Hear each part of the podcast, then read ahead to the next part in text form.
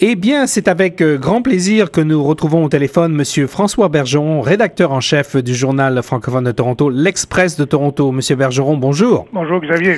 Alors, on va parler d'un article que vous avez publié tout début juillet. Euh, 10,5 Kader, 10,5 millions de frustrations. Alors, on va d'abord, on va rappeler à nos auditeurs les faits au sujet de Omar Kader. Ben, essentiellement, évidemment, mon 10,5 millions, ça se réfère aux 10,5 millions de dollars que le gouvernement fédéral vient de donner à Omar Kader euh, en compensation pour les années de détention qu'il a subies à Guantanamo et dans d'autres prisons euh, suite à suite essentiellement, franchement, à des mauvais choix que sa famille a fait pour lui en l'entraînant dans la guerre des talibans euh, en Afghanistan. On va rappeler un petit peu, euh, donc c'est une famille qui euh, vivait, je crois, au Canada et qui, donc le, père notamment, s'est impliqué dans la guerre en Afghanistan et donc a, enrôlé son fils, Omar Kader, et, dans, dans cette guerre. Donc c'était un enfant soldat, en fait, c'est ça. Hein? Ben, un enfant soldat, presque par définition, c'est que c'est un enfant qui a été kidnappé de son village et amené dans une armée. Ça se fait en, Afrique souvent. Ça, c'est pas le cas. C'est un, c'est un enfant qui a suivi sa famille. Hmm. En fait, c'est sa famille qui l'a évidemment euh, amené là-dedans. Lui, c'est le plus jeune hmm. d'une famille. Il a deux autres frères, il a une sœur.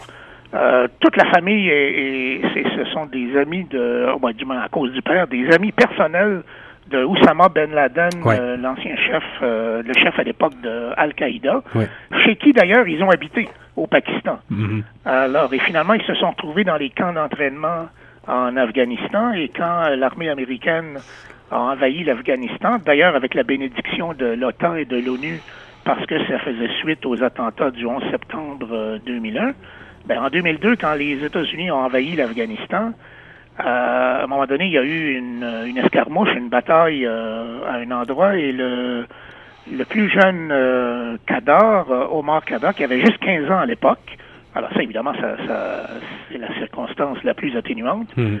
Alors, il avait juste 15 ans à l'époque. Il était le seul survivant de mhm. cette bataille-là. Il, il était blessé sur le champ de bataille. Euh, il aurait lancé une grenade qui a tué un soldat américain. Mhm. Euh, on n'est pas sûr de ça, hmm. franchement. Euh, hmm. Lui, il a reconnu les, faits, mais c'est dans le cadre d'un plaidoyer avec la justice américaine qui était franchement pas sympathique euh, à son égard. Donc, on a encore des raisons de douter. Et je me demande même si lui-même se souvient hmm. de tous les événements, parce qu'il a été retrouvé sous les décombres assez gravement blessé. on aurait même pu le laisser là pour mort et puis on n'aurait jamais entendu parler de ça. On aurait pu aussi le laisser en Afghanistan en prison, on n'aurait jamais entendu parler de ça non plus. C'est juste parce qu'il a été transféré à Guantanamo par les Américains euh, comme un combattant ennemi, là, qui est une désignation euh, inventée pour échapper à la, Convention de Genève. Euh, qui fait que là, ça a mis un peu le gouvernement canadien sous la sellette, mhm. parce qu'on avait un citoyen canadien, parce qu'Omar Kader, il est né à Toronto, même si sa famille, franchement, c'était des Canadiens de, de sur papier seulement, il faisait juste passer. Euh, donc, il a, il a été euh, amené à Guantanamo, interrogé, détenu pendant huit ans à Guantanamo. Et franchement, je ne sais pas ce que les Américains espéraient euh, soutirer d'un jeune de 15 ans qui ne devait pas connaître grand-chose de toute façon de, de, ce que les talibans prévoyaient. Hmm. Et de toute façon, ce genre d'informations-là, au bout d'un mois, c'est périmé. Alors, euh, détenir euh, ce type-là pendant huit ans à Guantanamo, c'était effectivement une injustice.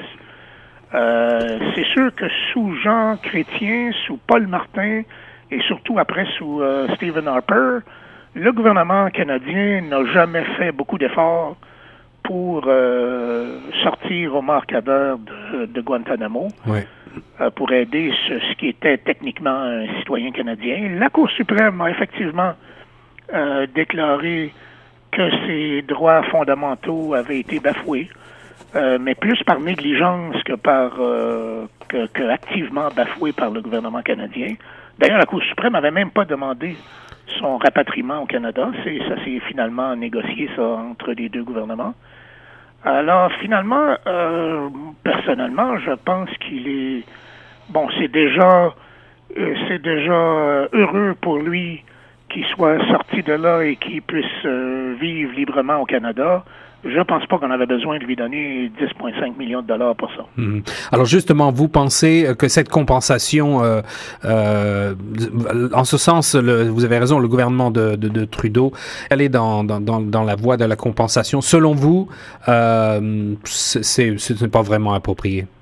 Non, c'est une victoire technique et il n'est pas impossible d'ailleurs que, que, la Cour suprême euh,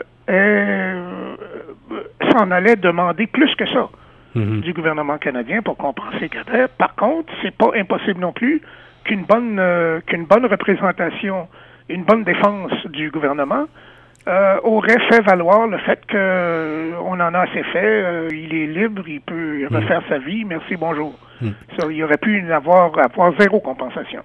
Mais est-ce que quand même, est-ce que vous estimez que le Canada porte une responsabilité dans, dans le fait qu'il a été gardé en prison et pendant, pendant de nombreuses années? Ben, pas vraiment, parce que franchement, cette famille-là est assez détestable. Pas, pas Omar Kader lui-même, il était trop jeune, franchement, pour pour qu'on l'amalgame à ça. Mais euh, toute la famille est, est embrigadée dans, dans Al-Qaïda. Ils ont combattu contre, euh, contre nous, contre nos alliés. C'est pas vrai. ce sont vraiment effectivement euh, des ennemis. Eh bien, si on, tient compte du fait quand même que Omar Kader était un jeune enfant lorsque ces événements se sont produits et qu'il a été enrôlé dans, dans ce conflit, selon vous, qu'aurait dû faire le Canada? Ben, Omar Kader, c'était un citoyen canadien, donc, donc le Canada aurait dû, euh, c'est la position de la Cour suprême, le Canada aurait dû euh, faire tout ce qui était en son pouvoir pour demander son extradition euh, de la prison de Guantanamo au Canada, bien qu'il existe des, traités, évidemment, dans, lesquels quelqu'un qui a commis un crime aux États-Unis, un Canadien, peut être jugé et détenu aux États-Unis mais on a jugé que c'était quand même euh, que les États-Unis étaient biaisés dans sa cause, donc euh, le Canada aurait dû faire plus d'efforts selon la Cour suprême pour, euh, pour le faire revenir. Mhm, mhm. Bien, merci, Monsieur Bergeron. Donc, c'était en réponse à un article que vous avez publié début juillet sur 10,5 millions de frustrations. Et on peut le retrouver, bien entendu, en ligne, cet article. Hein? Ben oui, bien sûr, à l-express.ca. Voilà, donc sur le site de l'Express de Toronto. Monsieur Bergeron, euh, merci. On vous retrouve pour une prochaine chronique euh, très bientôt. Excellent, au revoir. Et quant à nous, nous restons sur les ondes de Choc FM 105.1.